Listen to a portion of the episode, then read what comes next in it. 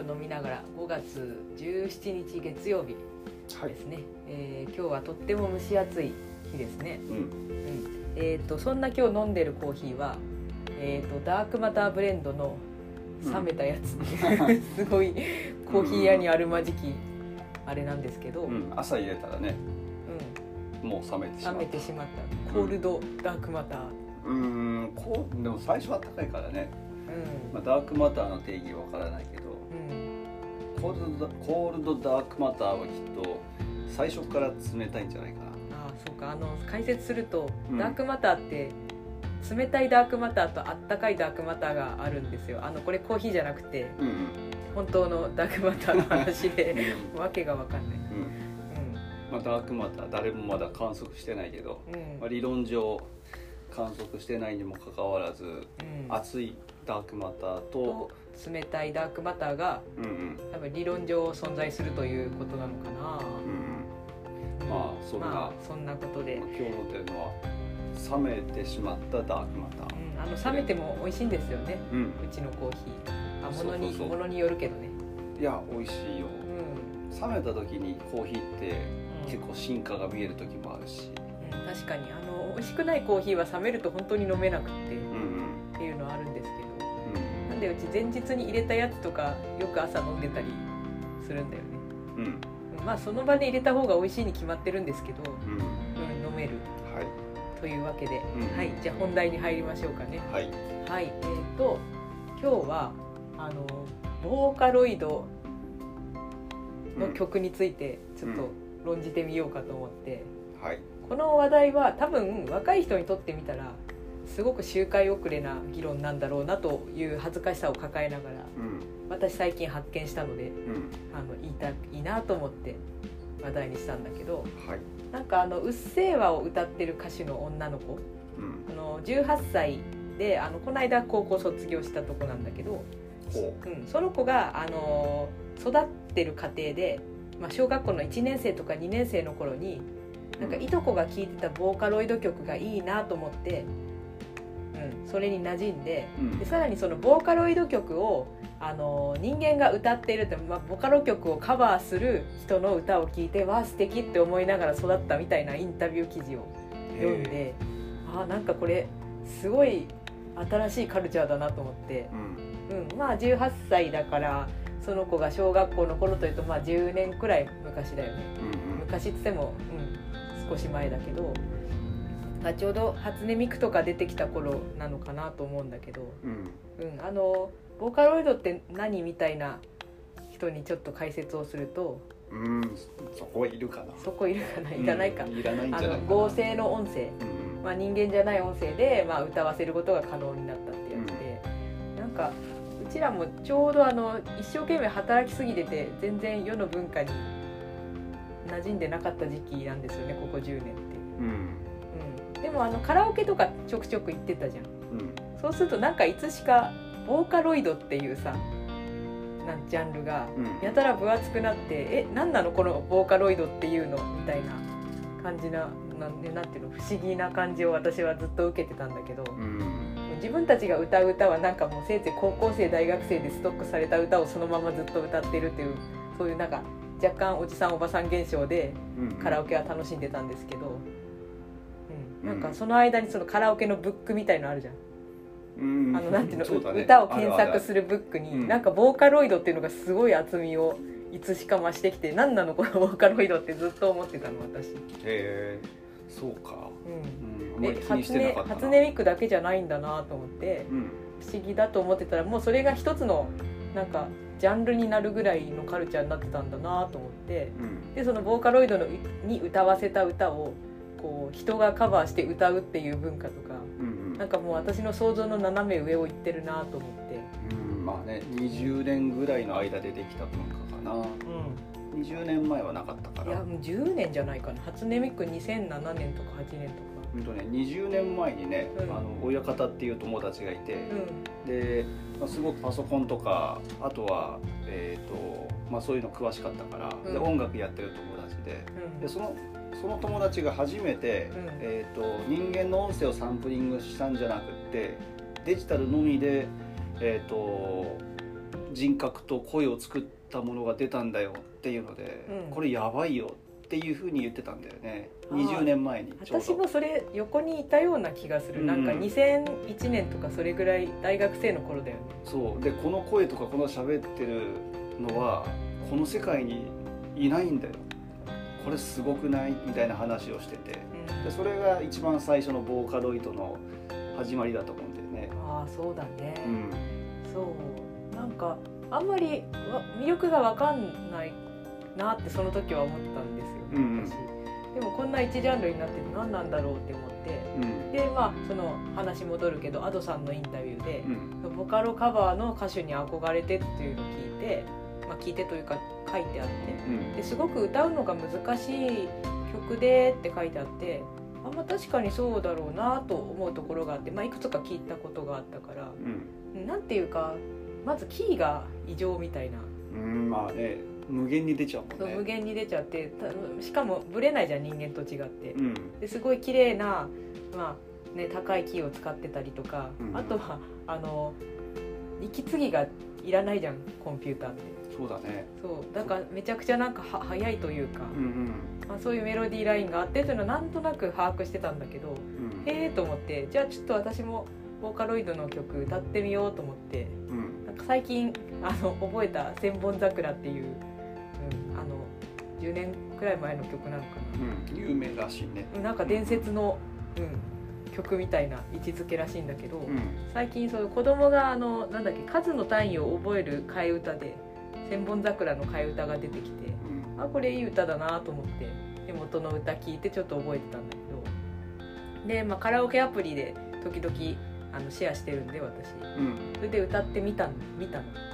はいはい。でまずまず普通に歌うじゃん。うん。で練習があってなと思って歌ったらあのなんだろうねその元の曲のつもりで自分の声使って歌ってるとうん。あれやばいこれ息息できない死ぬみたいなところがあって、まあ息継ぎができない、そうだね。う初音ミクはん、息継ぎがいらない。いらない。んだなと思って、うん。あじゃあこれは私人間だからちょっとどこかで、うん、うまいことやんないとうダメだなというのと、んなるほどね。うん、あとは別に初音ミクで聴いてる分にはその自然な音運びだなと思えるそのちょっと高音部とか、うん。うん、いやこれ無理だわ普通にみたいななんかなんていうのかな音の運びがね無理なんだよ、うん。まあ、うまく歌うのがとても難しくて。うんうん。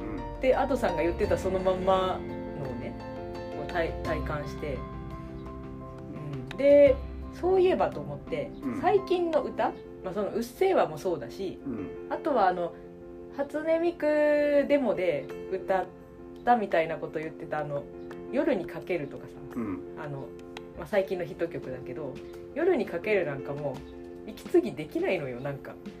うんなんかこう音が飛ぶ感じもするし。音も飛ぶしあとはうん。ずーっとなんか息継ぎしないなんかこう潜水して歌うみたいな。あれじゃない？そういうメロディーラインがあって、逆にさうん。あの息継ぎをしてう歌うのは人間っぽいじゃない？ん。それってなんだろうな。うーん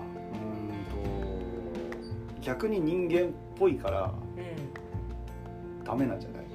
うん。うん、そうだから人間っぽさを消すっていうのが、可愛いんだなと思って。うん。人間っぽいっていうのはもう古いのかも。うん、ひょっとしたら。でもやっぱりこうなんていうのかな。ずーっと同じ調子で歌わせるんだったらさうん。絶対ボーカロイドの方が上手だからうんそこに人間が歌う意味ってないんだけどそこに少し人間が揺らぎを加えることでなんかすごい素敵な感じ出るなって、まあ、夜遊びさんなんか聞いててうん。すごい思って、そうだね。うん、そのデジタルがさ、うん。なんかこうなんだろう。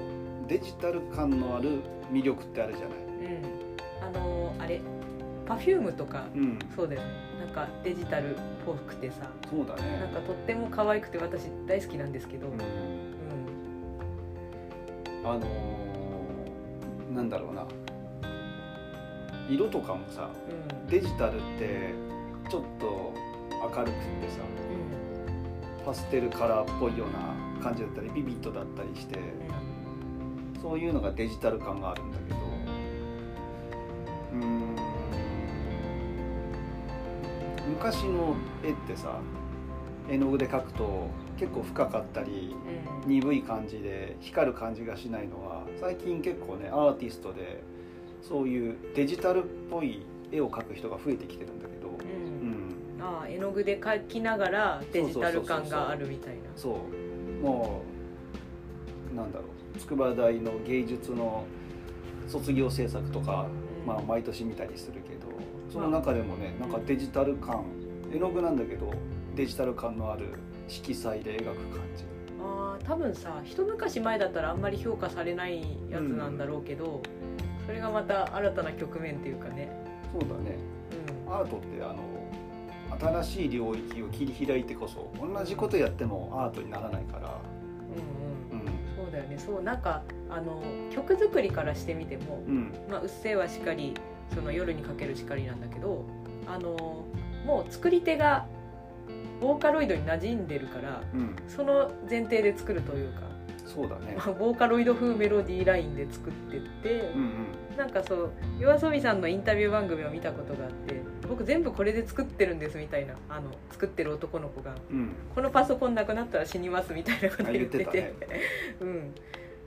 ああそうなんだと思って全部打ち込みなんだと思って。うんれでこういうラインにメロディーラインになって新しい魅力が生まれるんだなって私結構面白くて。そうだね、うん。昔はさ弾き語りとかだったらコード弾きながら自分でこうまあ。そうコード弾きながらメロディーを歌いながら作ると、ん。絶対そういうメロディーラインにならないだろうみたいなのうん。あるわけですよあれに近いなと思うんだけどあの将棋でさ AI との将棋対戦っていうのをうん。あの参考にしてその若い世代が AI と対戦しながら戦略を組んだらちょっと今までとは違うような思考回路の棋士ね。が生まれてきたみたいな話と近いなと思ってて。うん。もうなんかデジタルと人間が共同作業をして新しいものをだんだんできていくんだなっていうのがすごいなんか私の中では未来っぽいんですよね。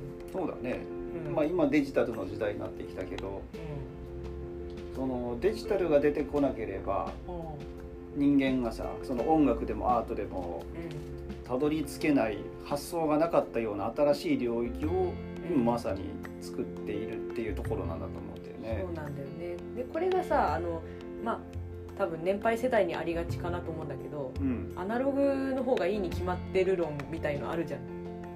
うん。まあそれはね、あのメソポタミア時代からうん。連綿と連綿と続受け継くがれる。うん石石碑に同じこと書いてあるということだから、うんうん、まああの古くからある方が良いに決まってる論みたいな、そう。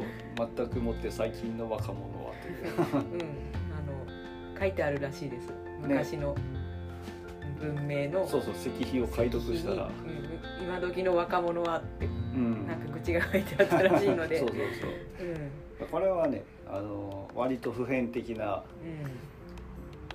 うん。なんだろう、うん、当たり前に起きることなので、うん、そう私は新しいものを見るのが好きなので、うん。まあ、昔からあ結構いろんなものあのアーリーアダプターまでいかないんだけどうん。みんながまだ世の中が手を出さないうちにちょっとうん。行くっていうのが好きで。でも確かに打ち込みの曲昔ねあの音楽サークルにいたからさうん。あの打ち込みで作るタイプとあの弾き語りで作るタイプが友達にいて。